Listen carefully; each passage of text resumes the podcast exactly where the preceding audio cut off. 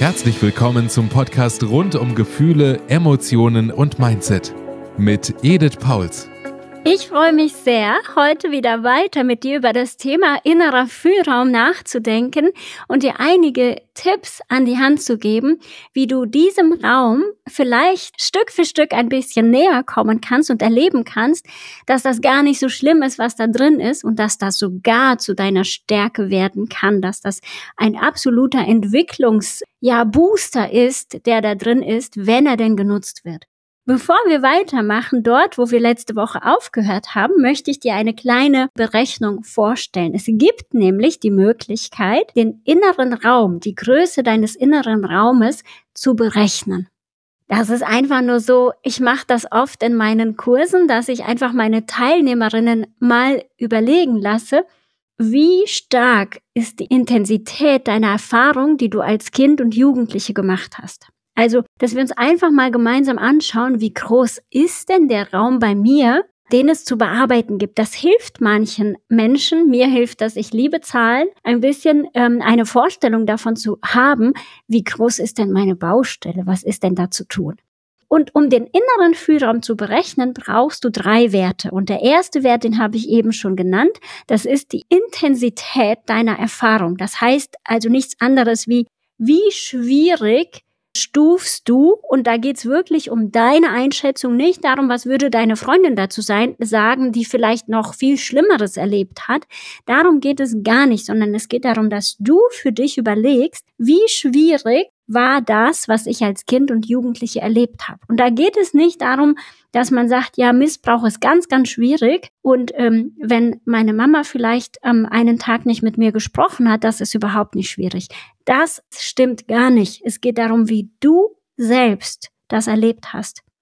Dieses, meine Mama spricht nicht mit mir.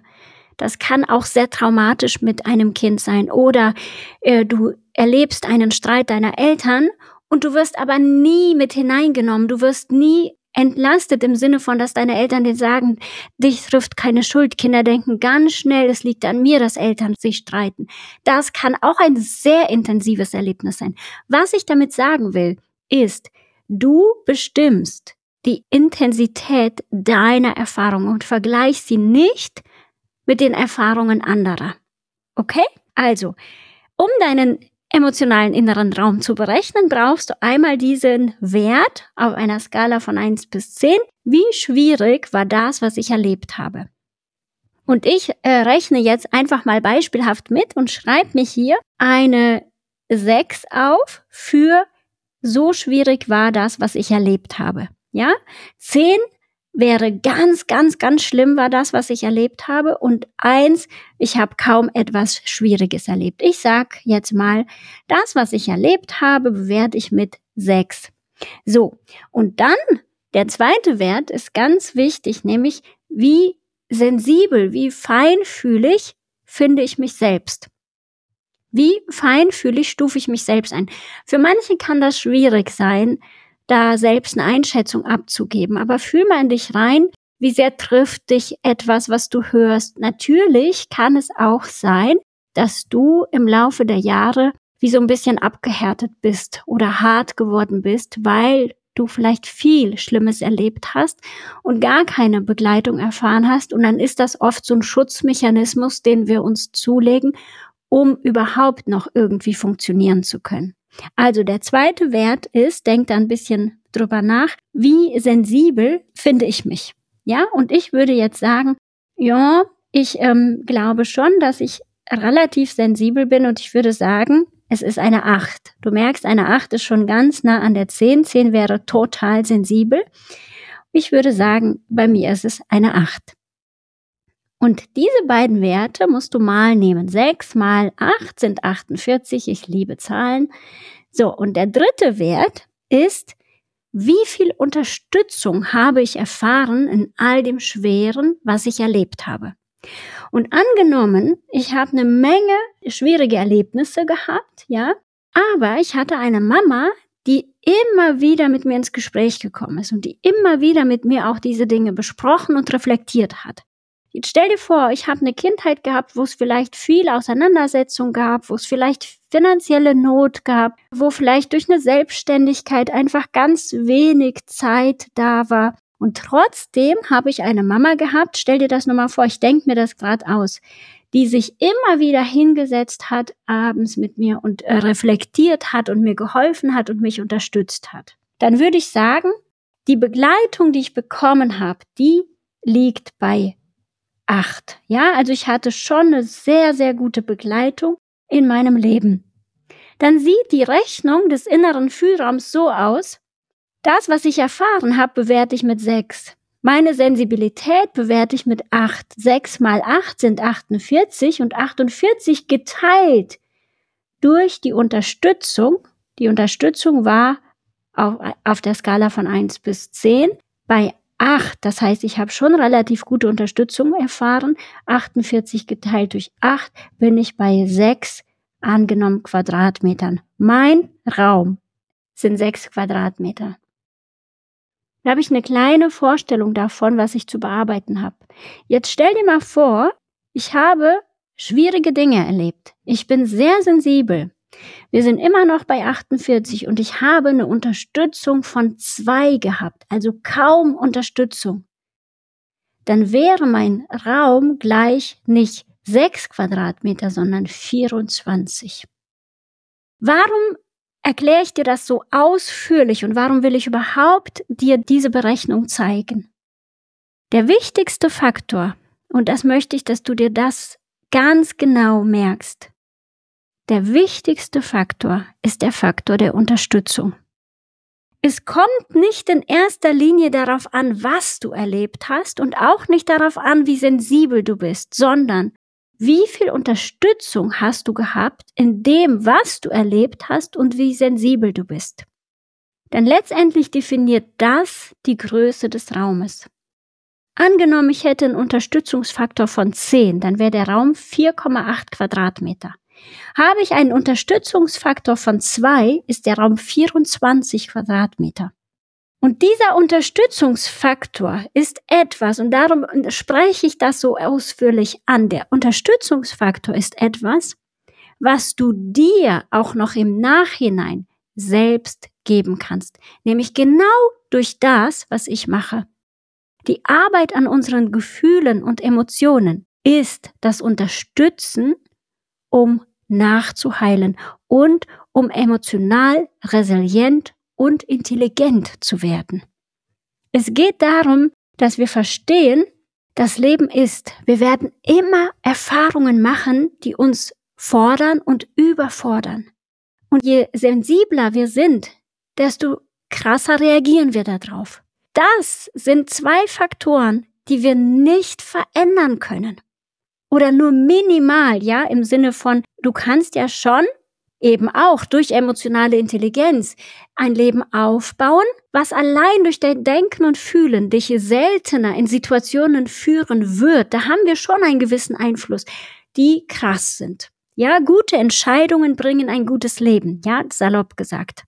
Und wenn ich aber emotional total belastet bin, dann treffe ich logischerweise meine Entscheidungen auch aus dem emotionalen inneren Raum, der steuert irgendwann mein Leben. Das bedeutet, meine Entscheidungen haben eine schlechtere Qualität und führen dann auch zu einem schlechteren Leben. Also, Faktor 1 und Faktor 2 können wir so gut wie gar nicht beeinflussen, ja? Minimal. Faktor 3 kannst du selbst bestimmen. In dem Moment, wo du sagst, ich setze mich jetzt mit meinem emotionalen inneren Raum auseinander, ich mache die Arbeit der Gefühle, dann gibst du dir einen Unterstützungsfaktor. Die Frage ist, wie viel gebe ich dann? Mache ich das nur nebenher oder sage ich, boah, ich will jetzt wirklich emotional, resilient, intelligent werden. Ich setze mich ran. Das ist nämlich die gute Nachricht. Die gute Nachricht ist, du kannst nachheilen. Und dann wird dir das, was du erlebt hast, zu einer Stärke, mit der du auch anderen dienen kannst, wenn du willst. Ja? Also, das nur mal als Einstieg, der jetzt die Hälfte der Folge in Anspruch genommen hat, der aber ganz, ganz, ganz wichtig ist. So, also, der emotionale innere Raum, der steuert unser Leben. Und die Übung oder die Übungen, die mit dieser Auseinandersetzung mit deinen Gefühlen zu tun haben, helfen dir, dass sich Emotionen in dir lösen können und helfen dir, dass du wieder in Kontakt kommen kannst mit dir selbst und mit Menschen, die dir nah sind. Aber auch mit Menschen, die dir vielleicht gar nicht so nah sind, wie deine Kollegen, dein Chef, deine Nachbarn. Der emotionale innere Raum, das, was wir da an Paketen angesammelt haben, spielt in nahezu allen Lebensbereichen eine zentrale Rolle. Ob es dir bewusst ist oder nicht, ob es dir gefällt oder nicht, das ist eine Tatsache. Und Menschen, die sehr intensive, schwierige Erfahrungen haben, haben natürlich tendenziell eine größere Last, die sie mit sich rumschleppen, wenn sie keine Unterstützung erfahren haben. Ja?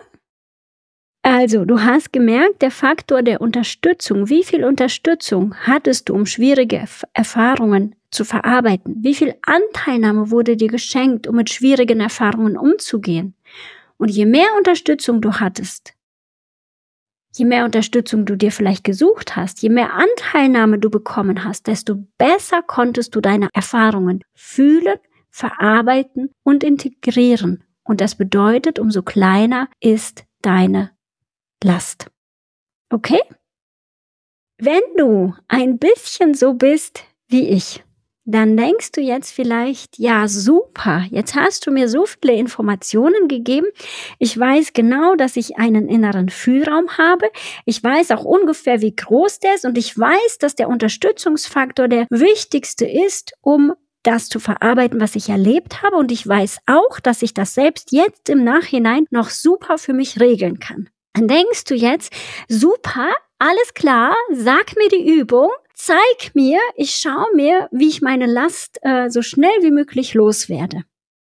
Das wäre eine Themaverfehlung. Meine Erfahrung ist inzwischen, dass diese Erfahrungen, diese Pakete, die wir da in uns tragen, nicht nur blöde sind. Ja, nicht nur schwierige, schlechte Erfahrungen, sondern ein Geschenk. Weil diese Pakete, die du da noch nicht verarbeitet hast, Sie beinhalten dein ganz persönliches Entwicklungsprogramm. Diese Pakete beinhalten dein ganz persönliches Entwicklungsprogramm, um genau die Qualitäten in dir zu entwickeln, die dich als Person ausmachen. Lebensweisheit, Vertrauen, echte Liebesfähigkeit. Die kannst du lernen, ja, Lebensweisheit, Vertrauen, Liebesfähigkeit, das kannst du lernen, wenn du beginnst, dich mit diesem Päckchen auseinanderzusetzen. Und das bedeutet, der Weg wird zum Ziel. Es geht überhaupt nicht darum, alles so schnell wie möglich auszupacken und loszuwerden. Hauptsache, dieser Raum wird leer. Es geht darum, sich Schritt für Schritt mit einem Päckchen nach dem anderen zu befassen und sich diesem Päckchen auch liebevoll zuzuwenden, es fühlen, es zu integrieren und dadurch die Lebensweisheit, die dir durch diese Erfahrung zuteil werden wollte, damals schon zu entwickeln. Hey, und das ist doch eine Riesenchance. Ich liebe es, hoffnungsvoll zu sprechen. Ich liebe es, einen Ausblick geben zu können auf etwas Gutes.